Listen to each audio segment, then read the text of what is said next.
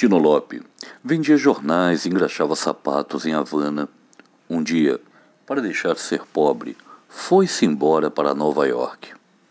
Lá, alguém lhe deu de presente uma máquina fotográfica. Tino Lope nunca tinha segurado uma câmera nas mãos, mas disseram a ele que era fácil. Você olha aqui e aperta ali. Então, ele começou a andar pelas ruas, tinha andado um pouco quando escutou tiros e meteu-se dentro de um barbeiro. E levantou a câmera e olhou por aqui e apertou ali.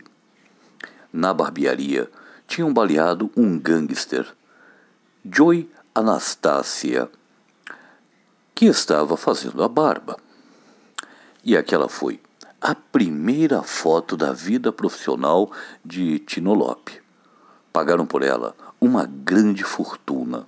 A foto era uma façanha. Tino Lope tinha conseguido fotografar a morte. A morte estava ali.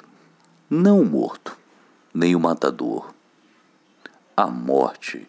A morte estava na cara do barbeiro que a havia visto. Linguagem da Arte. Eduardo Galeano.